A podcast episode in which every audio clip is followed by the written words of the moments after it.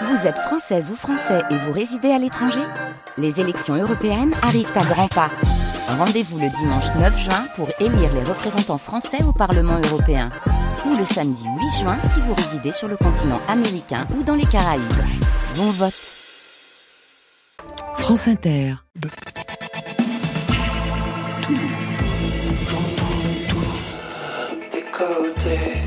Bonsoir. Waouh Bonsoir à toutes et à tous et bienvenue dans Côté Club, le magazine live de toute la scène française et plus et affinités bien sûr. Ça se passe au studio 621 de la Maison de la Radio et de toutes les musiques. Il est suréclairé par la présence de Marion Guilbault. Bonsoir Marion. Bonsoir Laurent, bonsoir tout le monde. Ce soir au programme Marion, vous avez mis quoi? Je vais profiter de la présence de nos deux invités affûtés, fités comme ils sont, pour ouvrir quelques dossiers SM. Calmez-vous, scène musicale SM, c'est ça que ça veut dire. Vers 22h30. Tout pour la musique chaque soir, 22h, 23h. Et nos invités sont Thomas Bangalter et Lucie Antounès. Bonsoir à vous deux. Bonsoir. Bonsoir. Thomas Bangalter, vous signez Mythologie, un double album pour une musique de ballet chorégraphiée par Angelin Prel Jocage. Pas d'électro, pas d'ordinateur pour l'ex Daft Punk que vous êtes, mais 1h30 de musique symphonique hantée par Prokofiev, Tchaïkovski, John Carpenter et une orchestration inventive qui fait parfois glisser les violons au bord de la dissonance. Pour vous, Lucien Antunes, c'est Carnaval, deuxième album qui fait de la fête un programme politique. Le Carnaval pour une esthétique du renversement. Voilà, côté club, c'est ouvert comme chaque soir ça Entre vos oreilles. Côté club, Laurent Goumard sur France Inter. Ouverture Étienne Dao qui était hier matin au micro de Rebecca Manzoni dans Totémique sur France Inter, en avant-première puisque la sortie de son album est prévue pour mai prochain. Dans une interview, et ça vous concerne Thomas Bangalter, Étienne Dao déclarait « Dès le départ, j'aurais dû mettre un casque comme les Daft Punk pour ne pas me montrer quelle bonne idée, maintenant c'est trop tard. » Ben oui, Boyfriend sur France Inter. Je serai ton ami et ton boyfriend aussi. Celui qui guidera ta main pour voir ton chemin s'éclaircir. Je serai ton pote, ta dope pharmacopée. Je serai le cachet qui fond sous la langue pour t'apaiser.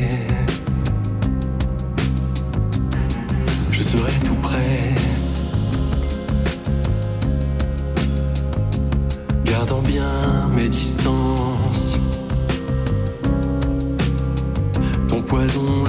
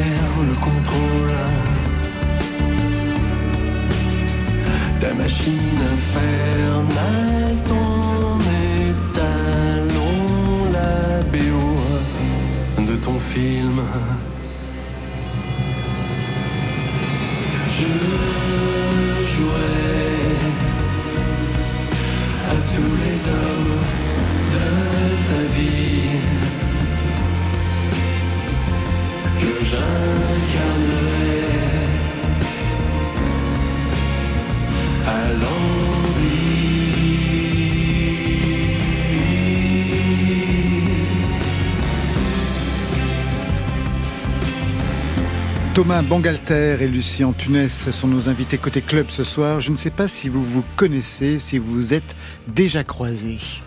Non. Mais vous vous connaissez musicalement, j'imagine, Lucien Tunes Moi, oui. Moi, oui, oui, Les deux. Alors, je fais quand même les présentations rapides. Hein. Je ne vais pas refaire toute l'histoire de Thomas Bangalter, ex Daft Punk, héros de la French Touch, compositeur de musique de film. Je pense à vos collaborations avec Gaspard Noé. Euh, je sais, c'est un raccourci, on va aller très vite. Lucie Antunes, d'abord un parcours classique, du piano à la batterie, puis un groupe euh, de rock, une collaboration avec Moodoid, plus qu'une collaboration, avec Aquaserge, et puis ensuite vous basculez dans l'électro avec Yuxek. Aujourd'hui donc, un nouvel album Carnaval, on va y venir dans quelques instants. C'est drôle la programmation, parce que l'année dernière, quand on vous a reçu, vous étiez invité avec Jean-Benoît Dunkel de R de R à Daft Punk, il faut dire qu'on ah oui. On vous gâte. Oui, vous me gâtez. Oui, merci beaucoup. Et chaque fois, on va faire ça. Ça va être un concept. Chaque fois que vous allez venir, on va inviter euh, les nouveaux héros de, de la French Touch. Aujourd'hui, donc, c'est un nouvel et premier album en solo signé chez Erato pour vous, Thomas Bungalter. Erato, label de musique classique. Le titre Mythologie, une musique écrite pour le ballet d'Angelin Prège-Locage qui vous connaît bien puisqu'il l'avait déjà utilisé des morceaux de la période Daft Punk mhm. pour son ballet Gravité oui. en 2018. Et vous avez pris des morceaux dans Tron Legacy, c'est ça? Exactement, oui. Vous aviez donné votre accord Oui, oui, je, connais Angelin depuis, depuis de nombreuses années et, euh, et j'apprécie beaucoup son travail et, et, on avait bien sûr accepté quand il nous avait proposé euh, d'utiliser la musique pour, pour graviter. Alors cette fois-ci, c'est une musique originale. Qu'est-ce qu'il vient vous dire quand il vous contacte pour écrire la musique de son ballet Mythologie? Il avait déjà, j'imagine, le titre, il avait déjà rien. Non, il n'avait ah, avait rien. En fait, il avait juste une euh, demande de Marc Minkowski, euh, du chef d'orchestre qui était directeur de l'Opéra de Bordeaux à l'époque, en 2019. Et il venait de conclure trois ans de partenariat avec l'Opéra de Bordeaux, avec des reprises de ses ballets au répertoire. Et Marc Minkowski, à ce moment-là, pour conclure les trois ans, euh, lui fait une commande d'une création. Et c'est à ce moment-là qu'Angelin vient me demander euh, si je serais intéressé euh, d'écrire la musique d'un ballet euh, qu'il chorégraphierait lui. Et, euh, et, à ce moment-là, je lui dis ça m'intéresse sur l'idée. Je commence à faire des, des, des, esquisses un petit peu. lui espérait davantage, je pense, quelque chose d'hybride entre des sonorités orchestrales et électroniques. Moi, je l'avais déjà fait. Ça m'intéressait davantage de d'essayer de faire quelque chose entièrement euh, entièrement acoustique. Vous vouliez vous libérer de l'électro? Non, je voulais explorer d'autres choses. Non, non, c'était, moi, je suis dans une, une volonté d'exploration euh, continuelle et euh, et là, il y avait, y avait une opportunité, euh, j'ai trouvé quand il m'a proposé. Donc, je lui amène ensuite ses esquisses et, c'est de cette musique qu'il a l'idée des mythologies à la suite de ce que je lui avais fait écouter. Comment on peut comprendre ça? C'est-à-dire qu'est-ce qu'il a entendu dans la musique que vous avez proposée qui pouvait lui donner cette idée donc de construire un ballet? Il va y avoir une vingtaine de tableaux, une heure et demie de chorégraphie, des scènes dans des univers différents. La mythologie grecque est convoquée, une arène avec un duel de catcheurs. Si j'ai des souvenirs, hein, c'était il y avait des Amazones, des hommes d'affaires en cravate qui défilaient à un moment donné mhm. devant des vidéos de guerre, il me mhm. semble. Comment ça lui donne euh, Ça, faudrait lui poser la question. Il ne vous a jamais rien dit de cela Non, enfin, je, je pense que euh, il était au départ peut-être surpris par cette proposition musicale et, euh, et il fait de la musique de la danse contemporaine, pardon. Et, et c'est vrai qu'il y avait une proposition assez assez lyrique et un peu, je sais pas, néoclassique, un peu dans ma proposition et et, et, donc cette idée de mythologie, euh, j'ai l'impression qu'elle lui a, ça a défini en fait la, la, la une, une, direction euh, où il imaginait pouvoir euh, mettre la danse en musique. Ouais. Vous aviez déjà signé une bande originale du film Tron, donc de Joseph Kosinski. Mhm. Écrire une musique de ballet, c'est autre chose. A priori, écrire ici 650 pages, j'ai lu quand même de musique, c'est quand même autre chose. Comment vous avez abordé le travail? Par rapport à l'écriture de la musique d'un film. Alors à la fois c'était euh, très libre parce que j'ai écrit la musique avant le ballet, donc j'avais euh, euh, plus de liberté finalement que d'écrire l'image. après, c'était quelque chose que je savais pas vraiment du tout faire, donc j'ai, de manière assez basique au départ, je, je me suis j'ai lu des traités d'orchestration et j'ai essayé d'aborder euh, comme ça ce travail de l'orchestration que je n'avais jamais fait. En fait, j'avais j'avais écrit pour l'orchestre, mais avec des arrangeurs et des orchestrateurs, alors que là, je voulais je voulais écrire tout seul. Donc voilà, j'ai écouté beaucoup de, de musique orchestrale, j'ai lu beaucoup de, de, de partitions. Rimsky-Korsakov, euh, Berlioz. Euh, ça, c'est les traités, oui. Les, traités, de, de Rimsky-Korsakov, de Berlioz. Qu'est-ce que vous avez appris qui vous a servi Ou qui vous a intéressé, du moins, Thomas Bangalter? Euh, disons que ce qui était intéressant dans, dans, dans ces traités, c'est que c'est principalement des constatations. En fait, ça explique pas vraiment pourquoi tel tel pupitre marche avec tel autre. Donc on dit oui, bon, les flûtes et les premiers violons, ça marche bien ensemble, ça crée telle atmosphère. Et, et, et euh, donc voilà, moi j'avais, j'étais intéressé de, de de découvrir ces règles pour euh, les suivre ou, sinon pour pas les suivre non plus. Mais euh, fallait bien que je commence quelque part et euh, et c'était de cette manière-là que. Vous n'aviez pas la culture de la partition, vous? Un, un, petit peu, mais pas. J'avais fait du piano entre 6 ans et 12 ans. Après, j'ai arrêté. Et après, euh, quand j'ai fait de la musique avec Daft Punk, euh, les, les, partitions, on en avait pour les musiciens de studio avec qui on travaillait, mais sinon, on travaillait sans partition. Ouais. Vous travaillez avec partition, vous, Lucie Antunes, qui avait un parcours classique? Non, plus maintenant. Un parcours d'arrangeuse aussi. On a entendu des choses. C'était au printemps de Bourges. Euh, sur le répertoire de Brigitte Fontaine. Sur le répertoire de Brigitte Fontaine que vous aviez complètement réorchestré. Donc vous avez quand même cette culture-là. Oui, alors là, pour le coup, quand j'arrange et quand je dois travailler avec des musiciens, musiciennes, ça dépend d'eux et d'elles. Euh, je fais des, des, partitions si ils, elles en ont besoin, et sinon, euh, non. Mais pour moi, je n'en fais pas. Est-ce que vous avez pris en considération les origines albanaises d'Angelin Prejlocage dans vos compositions, Thomas Bangalter? Non. Pour autant, il y a quelque chose que l'on peut retrouver. C'est bizarre. Moi, moi j'ai des origines. Euh, je, mes arrière-grands-parents viennent de la frontière entre la Pologne, l'Ukraine et la Biélorussie. Donc, euh, on m'a fait remarquer après que c'était plutôt vers vers l'est. Euh, et c'est pour ça que je pensais aux origines albanaises voilà. d'Angelin. Ouais. Non, c'était éventuellement les, les, miennes, mais sans vraiment le faire de manière consciente. Il y a une mythologie pour reprendre le titre russe et même ukrainienne de la musique de ballet, Tchaïkovski, Prokofiev, ça a pu fonctionner comme des repères pour vous? Formellement, euh, Prokofiev, oui, mais c'est vraiment, c'était vraiment moi ce que j'ai, ce que j'apprécie dans les ballets de Prokofiev, euh, c'est un peu cet aspect euh, avec beaucoup de, de ruptures et un peu comme une sorte de compilation de vignettes où ça part un peu dans tous les sens. Et cette liberté-là, elle m'a rassuré plutôt que d'approcher euh, une structure qui serait plus rigide et plus formelle et plus symphonique, euh, vraiment très organisée. Donc euh, le côté un peu euh, avec toutes ces ruptures et, ces vignettes, j'apprécie beaucoup ça. Et ça s'entend quand on écoute donc euh, eh bien plus d'une heure et demie de musique symphonique, des registres différents. Et quand on connaît un peu l'histoire du ballet et de la musique classique, on repère des choses comme des souvenirs.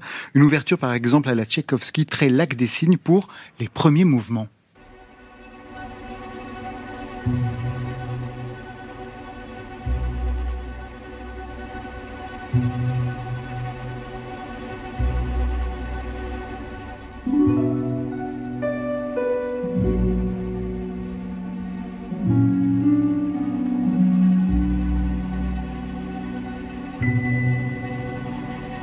Un peu plus loin, quelque chose plus proche de Prokofiev pour Talestris.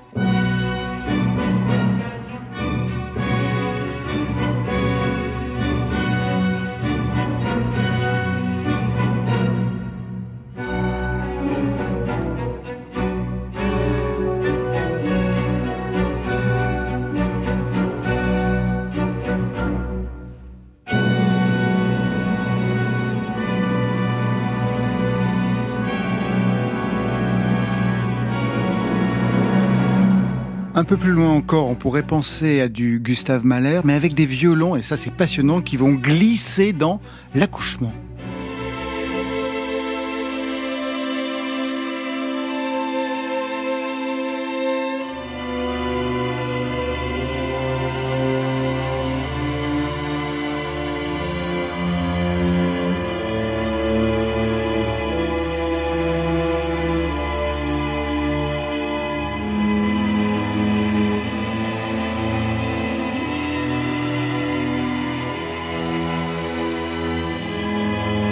Puis en ouverture du deuxième album, quelque chose qui n'a plus rien à voir, mais qui s'aventure vers d'autres registres, peut-être plus cinématographiques, avec le Minotaure.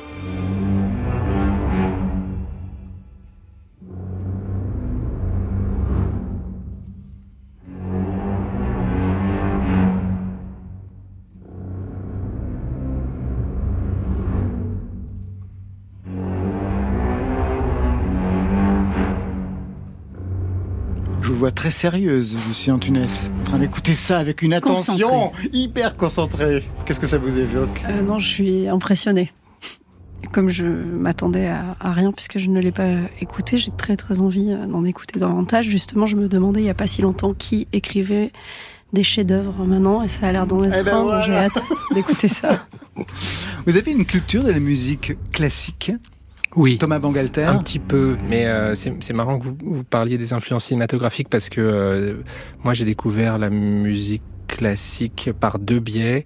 À la fois par ma, ma mère qui était danseuse, euh, euh, danseuse de ballet classique. Une Et des pionnières de la danse de contemporaine. la danse contemporaine dans les ensuite, années oui. 60. ouais. Voilà. Euh, et en- donc elle a fait, elle a eu un parcours classique au départ avec chez Roland Petit, avec Vision Mer, et, et ensuite euh, au Ballet Théâtre Contemporain, euh, qui était la première euh, compagnie euh, créée par le ministère de la Culture en 1968 euh, de danse contemporaine en France. Et à la fois euh, euh, aussi par le cinéma, donc en, en- en- à la, la musique symphonique, euh, les, les films de de Chaplin que je regardais en boucle quand j'avais 3 ans, 4 ans, et puis euh, les films d'Hitchcock, Bernard Herrmann, et, et l'utilisation de la musique classique dans les films de Stanley Kubrick. Et- et- et donc c'est aussi, euh, c'est aussi par ce biais-là que j'ai euh, une, une lecture. euh, Bon après mon, mon, mon grand-père maternel lui il était euh, il écoutait France Musique en boucle et il avait il enregistrait il avait des, des dizaines de cassettes et il réécoutait les, les différentes symphonies euh, euh, Et votre père. Compositeur aussi, Mon père- parolier, producteur. oui Pour la variété française. Hein. oui plus plus euh, la dit son variété nom, le disque Daniel. Daniel Vanguard voilà Il y a un album qui est sorti il n'y a pas si longtemps. Oui, oui, oui. Mais euh, c'est vrai que lui, il, enfin, disons que l'aspect de, de ouais, la musique symphonique et la musique classique, euh, c'était, c'était moins par, euh, par, par lui. Alors moi j'ai choisi un extrait qu'on va développer qui pourrait vous plaire aussi, Lucien Tounès, vous qui aimez la musique sérielle et la musique répétitive. Il y a cette dimension-là aussi avec les Amazones.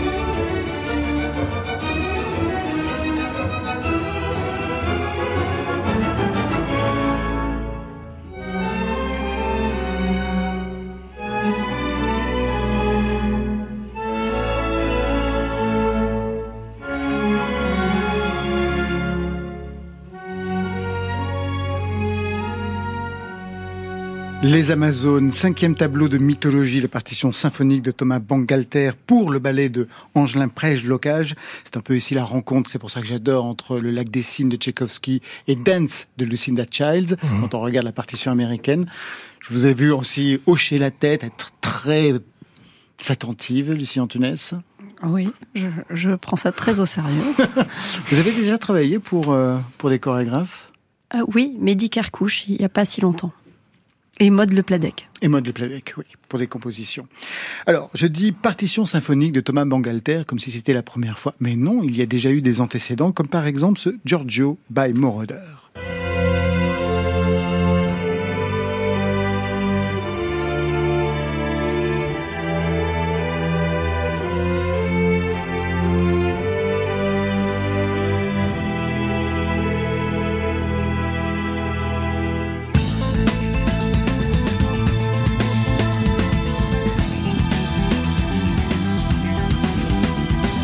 Période Daft Punk, bien entendu. Mhm. Donc il y avait eu déjà cette tentation symphonique. Oui, oui. pas la première fois d'ailleurs. Non, non, complètement. Mais euh, mais vous ne faisiez mais pas. Mais on travaillait avec des, des, arrangeurs et des orchestrateurs, et c'est vrai que ce, ce... moi j'avais ce, ce, rêve de pouvoir me dire ah, j'aimerais bien euh, écrire pour euh, la contrebasse et le hautbois et, et, et, et, pouvoir un peu un peu comprendre comment ça comment ça fonctionne. Euh, Vous sans, utiliser justement la, technologie non plus en écrivant directement. Euh, voilà. Vous avez commencé à travailler en duo avec, euh, bah, avec l'autre de Daft Punk, vous aviez 18 ans. Vous avez eu peur à un moment de ne pouvoir rien faire seul, de douter même de votre capacité Thomas Bangalter? Disons que j'ai eu la chance de pouvoir à la fois faire ce travail euh, à deux avec lui et, euh, et essayer continuellement des choses en, solo aussi. vous avez mentionné les, les, les, musiques de films de, de Gaspard Noé. Il y avait, j'avais fait un, label de, de, de, techno et de musique électronique aussi à l'époque. Mais effectivement, pour ce travail de mythologie, c'était, j'avais jamais travaillé sur un projet qui nécessitait à la fois autant de temps et autant d'engagement euh, comme ça à titre personnel. Et, euh, et ça répondait aussi à un questionnement. Alors peut-être euh, est-ce que je peux le faire tout seul, mais aussi est-ce que je peux le faire sans la technologie et sans les machines? Et, et c'était c'était cette question qui m'intéressait plutôt que vouloir mettre les machines de côté parce que j'aimais plus les machines ou ça, je voulais pas j'avais pas besoin de répondre à cette question plus que l'idée de voilà d'explorer un environnement des circonstances différentes et et, et c'était un peu cette question que, que, que j'avais. Euh, donc oui, après des doutes, euh, euh j'en ai en permanence et, et, le travail, il sert à, à essayer d'y répondre. Ouais. Le 12 mai prochain, vous allez fêter les 10 ans de l'album Random Access Memories. Il y mhm. aura une réédition, j'imagine, avec des inédits pour cet album en hommage à la soul, au disco, au soft punk. Comment vous regardez cet album aujourd'hui, Thomas Bangalter? Euh, avec, euh, je sais pas, avec le temps, avec oui, beaucoup de, de, de beaux souvenirs. C'était une faire ce disque, c'était un peu faire un, comme faire un, un gros film avec euh, sans, sans, caméra quoi. Mais il y a, y, a, y a, plus de entre 150 et 180 personnes qui ont travaillé dessus entre les orchestres euh, les, les techniciens les ingénieurs les, les bruiteurs. On, on était parti d'une idée euh, qui était de ne de ne pas utiliser de, de, de sources sonores existantes hein. donc à un moment donné vous passiez le morceau de George by Moroder au début ça se passe dans un restaurant mais on s'est dit bon bah on va on va utiliser des bruiteurs et on va faire un faux restaurant. Et donc c'était là c'était un travail où, à un moment donné, où la technologie permet comme ça des banques de sons, une infinité de sons qui sont disponibles, de se dire on, va créer tous les sons. Euh, voilà. Qu'est-ce qu'on va trouver dans cette édition anniversaire? Il y aura des enregistrements inédits des il y aura des, voilà, il y a 35 minutes de musique supplémentaire.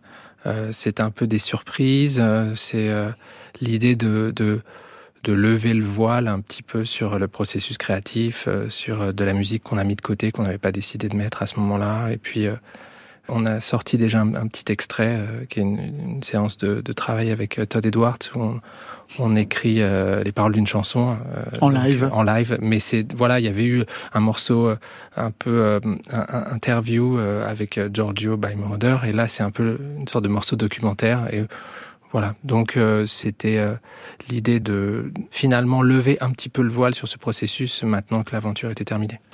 Thomas Bangalter, vous restez avec nous. On a rendez-vous avec Lucien Antounès dans quelques instants, avec Marion Guilbeault. Est-ce que vous connaissez Zao de Sagazan? Non. Et vous, Lucien Antounès? Oui. Une voix identifiable, des textes formidables, avec quelque chose de Stromae dans le phrasé, mais elle est unique aujourd'hui dans le paysage musical, avec la sortie de son premier album, La Symphonie des éclairs. On y revient à ses dimensions symphoniques. Tristesse sur France Inter. Qui va la tristesse Vous ne m'aurez pas ce soir. J'ai enfin trouvé la sagesse et désormais les pleins pouvoirs. Quelle audace de me faire croire que je ne suis qu'un pauvre pantin manipulé par vos mains dégueulasses de désespoir. Marionnettiste je suis et sûrement pas l'inverse. Les émotions sont des couleurs. Je suis le peintre qui les renverse. Et sûrement pas l'inverse. Hmm. Qui va la tristesse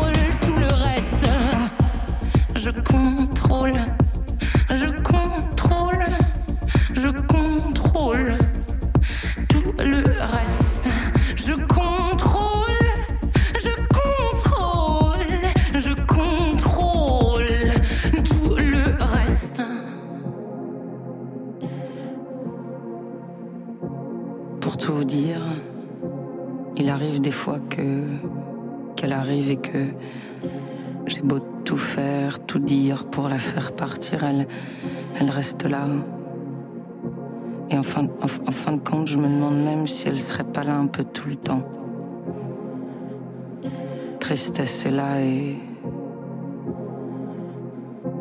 Tristesse. Marionnette,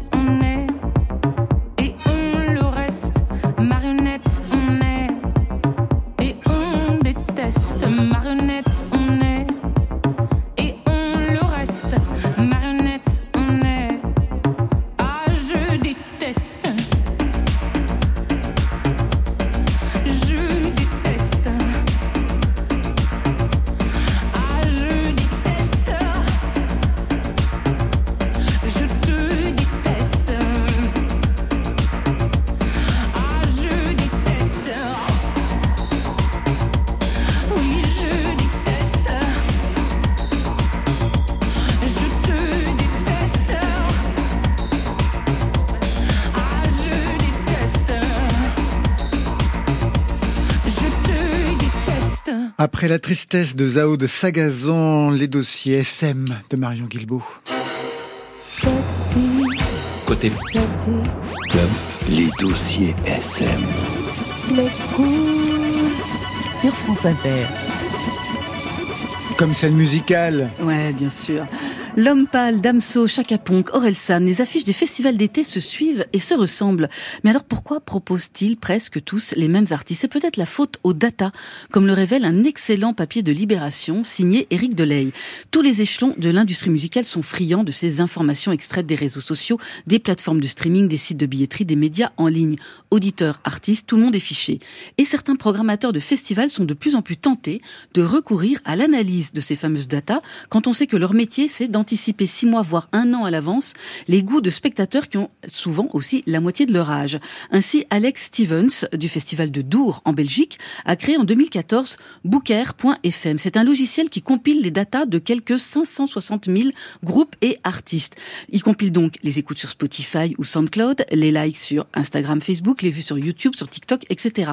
Et à partir de ces datas, chaque groupe ou artiste est noté de 0 à 100 avec une mise à jour en temps réel par des algorithmes ajustables à la spécificité du festival concerné, comme le genre musical, le public ciblé. Dans le cas de Dour, eh bien cette année, c'est Lompal et Damso qui sont en haut du classement et du coup, bah, ils seront à l'affiche de Dour cet été. Les résultats, bien sûr, ça diffère selon les festivals, selon les pays, voire selon les régions. À Marseille et Dour, c'est pas du tout le même résultat. Pour Alex Stevens, ce logiciel constitue une aide à la décision et selon lui, 10 à 20 festivals pourraient l'acquérir cette année. Ce ne sera pas le cas des Eurocaines de Belfort, dont le directeur Jean-Paul Roland défend, lui, l'idée d'une programmation qui se fait avec de l'instinct et du goût, même si cet été, cette tête d'affiche, eh bien, c'est Lompal, Indochine, Orelsan, Chaka Pong, etc. C'est les mêmes qu'ailleurs, mais il se rattrape en prenant des risques sur les artistes qui évoluent, comme on dit, en seconde division. Même son de cloche chez nos amis de Beauregard et des transmusicales de Rennes, qui, eux, n'invitent que des artistes n'ayant jamais ou presque joué en France. C'est un papier à lire dans son intégralité dans Libération après les datas un peu de politique, qui a dit que les artistes d'aujourd'hui étaient déconnectés de la chose publique, centrés sur leur nombril et leur nombre de clics. Ce qui s'est passé dimanche dernier au Doc B de Pantin semble prouver le contraire avec Brave O pluriel, point d'exclamation. Un concert de soutien aux grévistes et manifestants contre la réforme des retraites, un concert organisé par le collectif La Familiale. Près de 50 rappeurs et rappeuses, toutes générations confondues, ont défilé sur scène. L'entièreté de la recette, 500 entrées payantes à 10 euros, je vous laisse faire le calcul, est allée à une caisse de grève soutenant le mouvement. Tous les artistes contactés sont venus gratuitement. Il y avait des têtes d'affiche comme Sniper, comme Medine, Attic. Et puis il y avait aussi des artistes plus confidentiels, plus pointus. Pas mal de femmes aussi comme Esther ou encore Emadji. Tout le monde a joué exactement le même temps, 10 à 15 minutes max, devant un public chauffé à blanc, tous unis par la même méfiance, quand ce n'était pas la même détestation de la police. Deux autres soirées braves sont d'ores et déjà prévues, une à Lille, une à Marseille, et comme certains poids lourds du rap n'ont pas pu venir à la première, une nouvelle soirée parisienne va se reprogrammer. Elle, elle n'ira pas aux soirées braves et la retraite, elle n'en veut pas. C'est Françoise Hardy qui, dans un entretien au JDD, seule face à tous ou presque, se dit favorable, elle, à la réforme et dénonce les violences et les dégradations matérielles lors des manifs. Alors que 300 personnalités du monde de la culture ont manifesté leur opposition à cette réforme dans une tribune publiée dans Libération, l'interprète du temps de l'amour argumente que tous les pays européens ont mis l'âge de la retraite à 65, 66, 67, sauf le nôtre, dont la dépense publique est la plus élevée d'Europe. L'artiste estime que ces mouvements sociaux aggravent la situation économique avec les problèmes de transport qu'elles provoquent et font de la France un repoussoir touristique. Et sinon, pour rester dans le domaine de la réaction, un drôle de projet. C'est celui du réalisateur Guillaume Prodovnik, qui signe Thatcher Not Dead, un documentaire brillant sur Margaret Thatcher qui rappellera à ceux qui l'ont oublié ce que c'était que le Royaume-Uni dans les années 70-80. C'était noir, c'était violent, c'était traversé par des combats désespérés des héros de l'époque, les prolétaires anglais. La bande originale est signée David Menck et Lionel Limignana, avec Oliver Hollett au chant, et elle rend hommage à la musique de cette période. Desperate life of poverty. Groveling over your half-eaten loaf of white bread, wishing you could afford an ounce of spread. You're barely alive as the next bill drills a hole and you still struggle to survive. The trains below are rumbling, crumbling your yellow-stained walls, leaving behind rusty pipes as they turn to dust and you're tumbling. You try to take loans to postpone your misery, carrying the boulder of debt on your shoulders to give your family a shot at life. Winters are getting colder, choosing to replace your old boiler instead of buying children's toys. No point leaving a glass of warm milk for Father Christmas, he's too busy with the rich kids.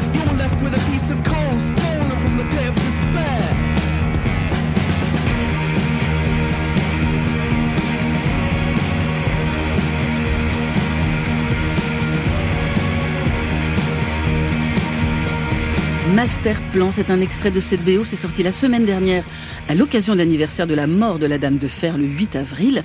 La BO de Thatcher Not Dead sortira en double vinyle le 22 avril pour le disque Alors je ne vais pas vous demander votre position sur la réforme des retraites, Lucien Tunès et Thomas Bangalter, mais l'utilisation des datas comme ça, ça le fait là dans, dans, dans les festivals, qu'est-ce que ça vous inspire, Lucien Tunès Ah, moi, je suis complètement dépassée par cette information. Je dois avouer que ça ne m'inspire pas grand-chose. J'ai un peu peur. De votre côté, Thomas Bangalter Moi aussi, j'ai un peu peur. Mais euh, Vous vous en doutiez Oui, bah, j'ai même lu euh, des mises en place d'algorithmes dans les, dans les expositions. On va mettre des caméras devant les sculptures pour voir euh, combien de temps les gens s'arrêtent devant chaque sculpture, pour finalement optimiser le parcours en utilisant du big data. Et euh, je parlais tout à l'heure dé- d'un débrayage humain et d'avoir des, des- des curateurs comme ça, des personnes qui continuent à, à, à imaginer euh, ce que le public pourrait aimer, ce qu'ils ne connaissent pas déjà, et, euh, et, et- et- et- et remplacer entièrement euh, tous les systèmes euh, par les algorithmes. euh, C'est vrai que ça me fait un petit peu peur. C'est la phrase de Picabia, vous aimez tout ce que vous connaissez déjà, bande d'idiots. Exactement. C'était Mhm. exactement ça. Oui. Côté. Côté. Club. Vous pourrez côté chez moi ou dans un club. Laurent Goumard. Et rien ne remplace le live dans une émission musicale. Je vous propose, Lucien Tounès, de partir en live avec vos musiciens. Tout le monde est installé pour deux titres. Ça vous va, Thomas Bangalter? Avec plaisir. Eh bien, c'est parti. Premier titre, It's Amazing.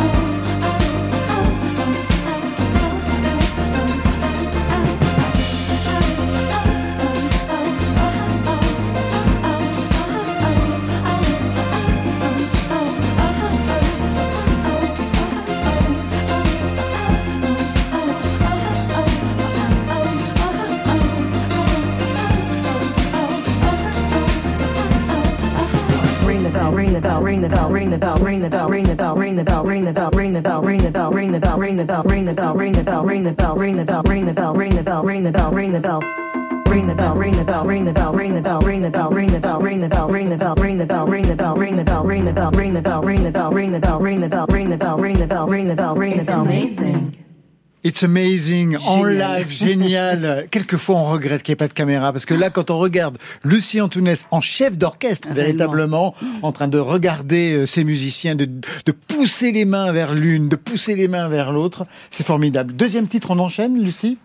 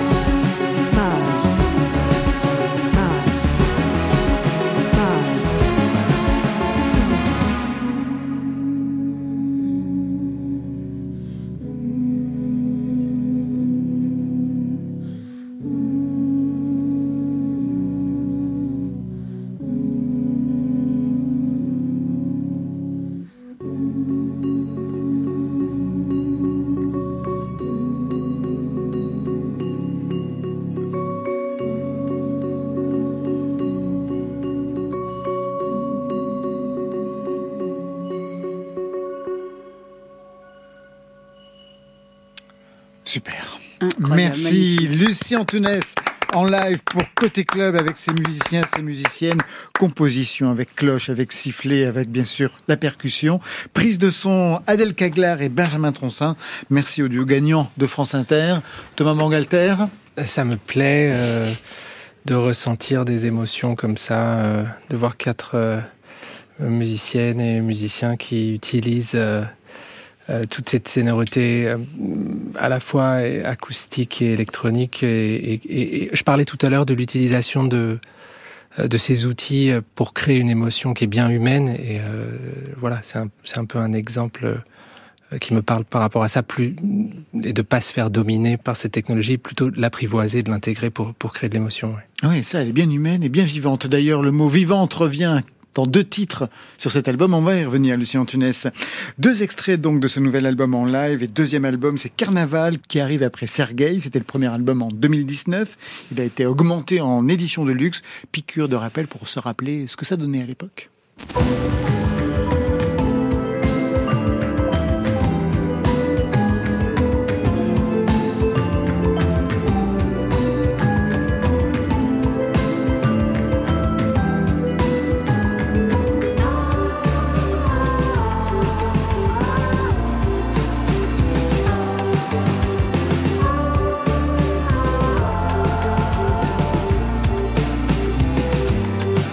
Les années ont passé depuis ce son de 2019, Lucien Antunes. Oui, en effet. Quelque chose euh, d'aujourd'hui beaucoup plus joyeux, dansant, même si Carnaval est un programme euh, peut-être plus désespérant, puisque le Carnaval, c'est l'esthétique du renversement, c'est-à-dire qu'à un moment donné, il faut bien se, se révolter. Comment vous l'avez construit, ce deuxième album? Est-ce que vous l'avez construit en radicalisant le premier ou en allant contre lui? Non, j'ai vidé ma valise. J'ai fait, euh, oui, j'ai fait le vide. J'avais besoin de ça. Donc, je- normalement, dans ce premier album, j'ai travaillé avec souvent 126 pistes, avec deux marimbas qui faisaient la même chose, mais pour trouver une sonorité, avec un vibraphone que je mélangeais, avec des ondes Martenot qui faisaient exactement les mêmes lignes pour trouver justement un peu à la John Cage des textures qui n'existaient pas. Et là, euh, après plusieurs mois de recherche, euh, j'ai décidé de partir euh, de quelque chose de beaucoup plus épuré, un synthé, euh, des voix et des percussions. Voilà. Et rien d'autre que ça. Je suis partie de là.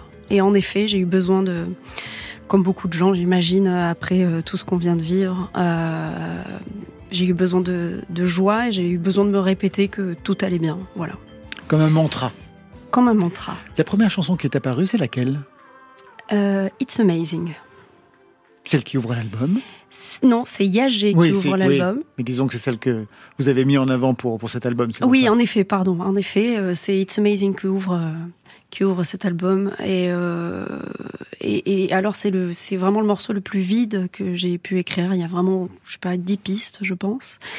Et euh, en fait, j'ai compris que j'écrivais de la musique complexe parce que je m'appuyais aussi sur euh, mes années d'études euh, que j'ai pu euh, avoir au conservatoire. Et pour moi il était important d'écrire beaucoup beaucoup de polyrythmie. Et je me suis challengée et je me suis dit est-ce que je suis capable d'écrire un morceau couplet refrain euh, qui tienne la route juste en piano voix et ça ça m'a pris pas mal de temps parce que bah, j'ai dû apprendre à le faire. Vous comprenez ces interrogations, Thomas Bangalter? Complètement, elle me parle. Cette idée de, de dialoguer avec soi-même dans son processus créatif, étape par étape, et de, de, de, de se poser ces questions. euh, finalement, j'ai l'impression que c'est vraiment euh, essentiel. Euh, le, le rapport avec le- l'extérieur, le, public, euh, c'est plus comme des encouragements finalement à continuer. Là où ça peut devenir compliqué des fois, c'est quand ces encouragements, on a l'impression qu'ils vont commencer à définir la direction qu'on va prendre et la capacité finalement à, à, à dire non, moi je vais continuer à me poser ces questions et ces questionnements qui sont très personnels. C'est le principal, je pense, mais, euh, mais ça me parle complètement. Lucien Antunes, je lisais aussi que vous écoutiez la BO des Sparks pour euh, le film Annette de Léo Carax. Qu'est-ce que vous y avez trouvé? Qu'est-ce que vous y avez entendu? Beaucoup d'inspiration. C'est après ça que j'ai écrit euh, Carnaval. Euh, ce film et cette, euh, cette BO m'a complètement bouleversée. J'ai trouvé ça génial, j'ai trouvé ça libre. J'ai eu l'impression qu'ils ont écrit tout ce qu'ils voulaient. Et c'était merveilleux. Et donc, ce côté aussi comédie musicale m'a plu beaucoup. Vous terminez l'album sur Vivante, part 2, Oui. qui fait écho à Vivante, part One, qui est en deuxième position sur l'album. On écoute la part 2.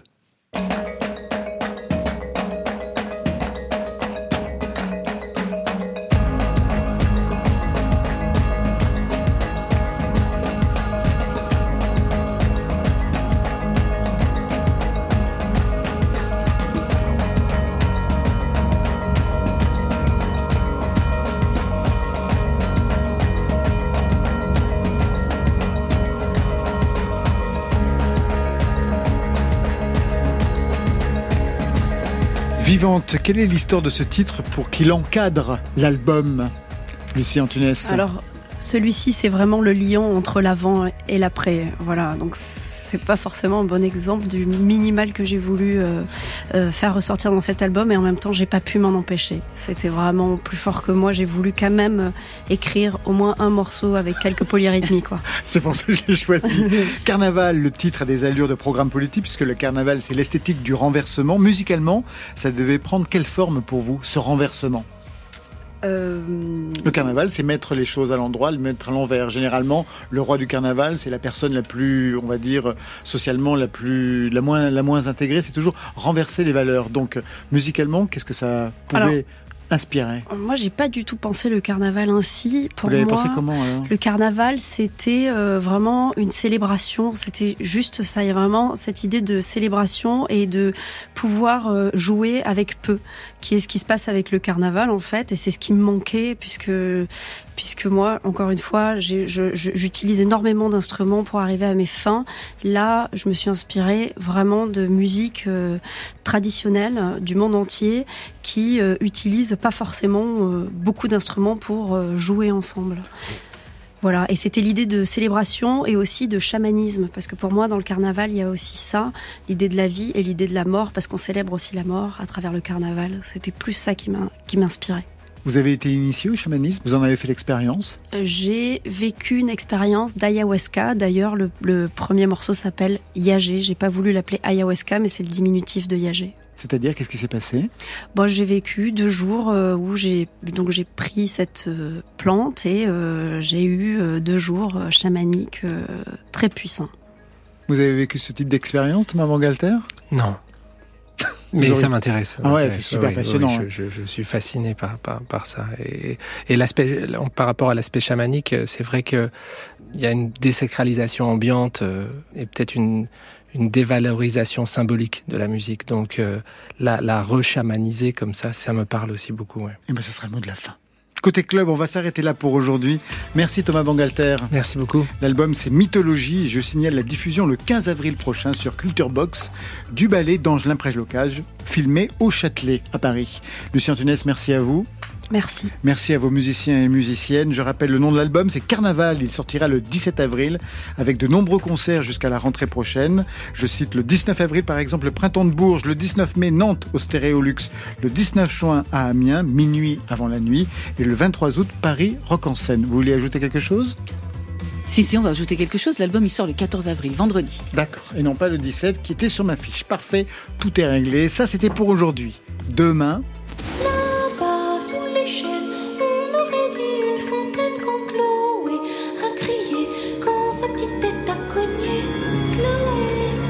Mais non, elle va très bien, Chloé. Elle sera notre invitée demain. Elle signera le DJ set de Côté Clubbing avec à ses côtés Rubin Steiner. Côté Club, c'est l'équipe qui ouvre les oreilles chaque soir. Stéphane Le à la réalisation, à la technique, Adèle Caglar, Benjamin Troncin, Marion Guilbeault, Alexis Goyer, Virginie Rosic, Louise Tempero à la programmation et enfin aux playlists ce soir. Et comme tous les soirs, c'est Valentine Chedebois. Côté Club, c'est fini. Que la musique soit avec vous. Côté Bah, euh, notre petite séance est terminée. Je vous, Oh, c'était formidable. je vous souhaite une très très belle soirée. Oui. club.